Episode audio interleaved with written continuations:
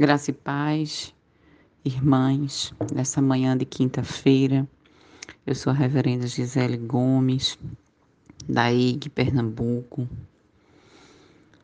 Hoje a reflexão será de um texto bíblico e eu gostaria que vocês pudessem ouvir e dar três minutos da sua atenção. É um texto bíblico vivenciado, encarnado e encarado todos os dias, que é o movimento de quando nós vamos aos pobres. Quando nós vamos aos pobres, nós sempre pensamos espontaneamente que nós levamos o Evangelho, mesmo quando temos a convicção de que são eles os primeiros destinatários de Boa Nova. Como parecem dizer os evangelhos, acontece que de repente ficamos golpeadas ao perceber que neles o evangelho se faz carne. A palavra de Deus vem-nos em sua carne tão desfigurada. Eles são um julgamento vivo de Deus sobre a sociedade e, ao mesmo tempo, o anúncio mesmo incipiente, de que Deus quer outra coisa para esse mundo. Quando nós vamos aos pobres, nós percebemos que eles são Deus ao dizer que nos chama e que necessita de nós para mudar essa sociedade. Em outras palavras, são os pobres que nos evangelizam, que evangelizam a igreja. Foi sempre assim na história. São os pobres que nos chamam e mostram o que é essencial. E esse é o conteúdo mais central da palavra de Deus. Jesus não disse que está falando e chamando-nos no menor dos seus irmãos? Alguns pais da igreja antiga dizem que o tesouro da igreja são os pobres. Sem eles, ela se desvia de Jesus. O servo, nascido na estrebaria e morto na cruz, e vira para a idolatria. Pode até ser uma religião de gente piedosa, de muita oração, de muito louvor, muitas luzes, muitos shows. Mas será religião voltada à adoração de ídolos e muitas vezes idolatrando pastores e pastoras. Não ao Deus vivo, a rua divina, que deseja e opera a vida onde há ferida e morte. Sem os pobres, não temos chance de ser fiéis a Jesus. Por incrível que pareça, são eles, em Cristo Jesus, que nos apontam o caminho da salvação. Quando nós vamos aos pobres, cumprimos o mandamento de Jesus. Vós sois o sal da terra. Se o sal vier a ser insípido, para nada presta.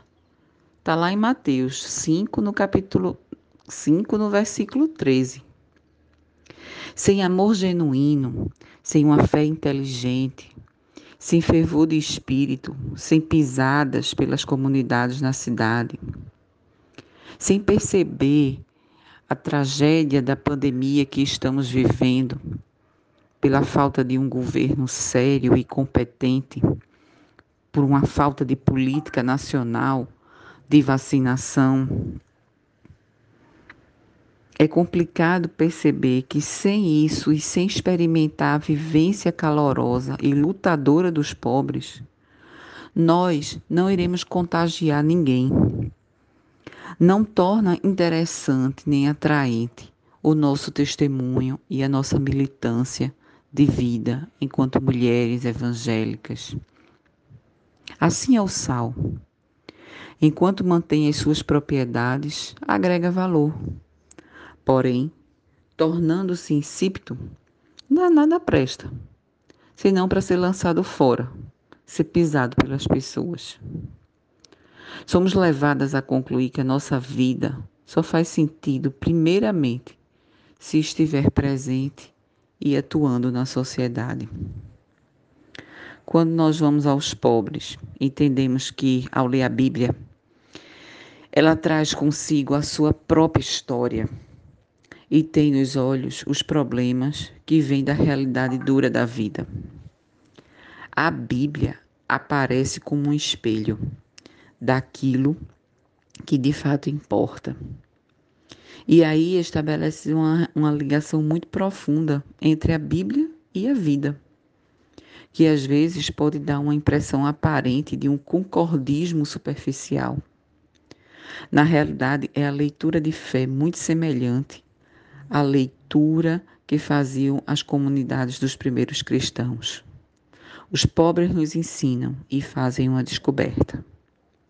Se Deus, este, com aquele povo no passado, então esse Deus também será conosco na nossa luta, que fazemos para sempre nos libertar. Ele, se Deus, escuta também o nosso clamor. Assim, vamos precisar de todas as pessoas para ir nascendo em nós uma nova experiência de Deus e da vida. Vamos precisar de todo mundo. Lembra daquela música de Beto Guedes, Sal da Terra? É isso mesmo. Um mais um é sempre mais que dois. Para melhor juntar as nossas forças, é só repartir melhor o pão. Essa é a experiência de quando nós vamos aos pobres, que nós possamos encarnar essa experiência nesse tempo de Páscoa e pandemia. E que venham outras Páscoas. E que venha nova vida.